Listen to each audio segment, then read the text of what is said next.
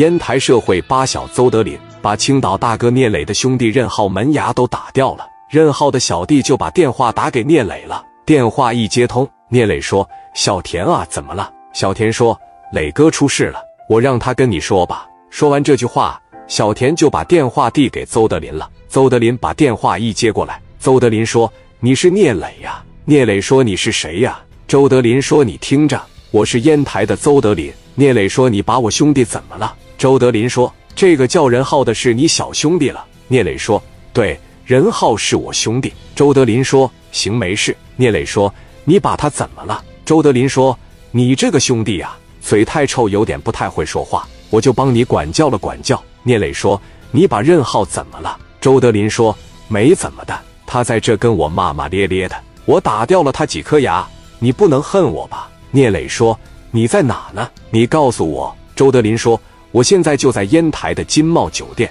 你过来让我见识见识你。完事以后，把你这帮不中用的兄弟领走。你聂磊的兄弟也不行啊！你先打了永良，后又干了洪刚，紧接着你就冲着我来了。你记着，烟台不是你该来的地方。你过来把你这帮人接走，以后不许来烟台。还有，你告诉那伙北京的，他们要是再敢来烟台要米。”我跟你们没完！聂磊说：“你等着我，我现在马上往烟台去。等你见到我以后，咱再说。”周德林说：“你过来吧，我在这等着你，咱俩见一面，让我见识见识你。你过来吧，我在酒店等着你。”电话就挂了。挂断电话以后，聂磊就把电话打到于飞那里了。电话一接通，聂磊说：“飞哥，咱俩去趟烟台，把任浩接回来。”于飞说：“任浩怎么了？”聂磊说。任浩被人打了，打掉了几颗牙。于飞说：“啥？在烟台啊？是谁干的？是刘永良干的，是吧？”聂磊说：“不是，是周德林。”于飞说：“周德林，周德林算个屁呀！咱去找他，你等着我，我马上过去。”挂断电话以后，聂磊又找来一百多人，于飞带着人也来了。聂磊这时候就把电话打给洪刚了。电话一接通，聂磊说：“洪刚，我是青岛聂磊。”洪刚说。磊哥，你给我打电话有什么事啊？聂磊说：“我跟你打听个人，你们烟台邹德林的实力怎么样呀？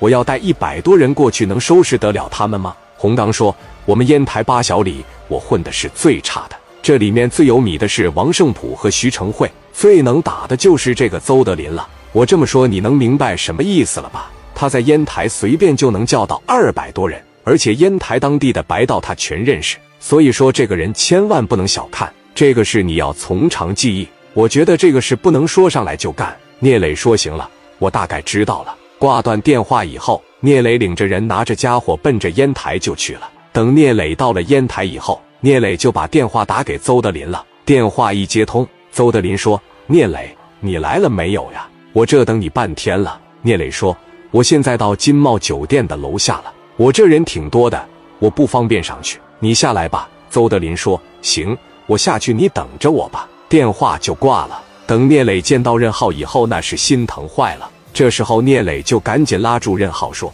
我兄弟是你打的，是吧？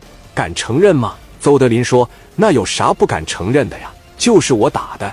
你带着一百多人来这显摆啥呀？赶紧给你兄弟带走看看病吧。一帮小孩就是不行，想打架我随时奉陪。咱们可以约地方滚蛋。”聂磊说：“行，你牛，哥们。”我先带我兄弟去看病，我要一回不打服你，我就白混这么长时间。你等着我，我就在烟台，我不走。邹德林说：“你爱走不走，滚蛋！”聂磊带着人就走了。走的时候，所有的人都恶狠狠地看了邹德林一眼。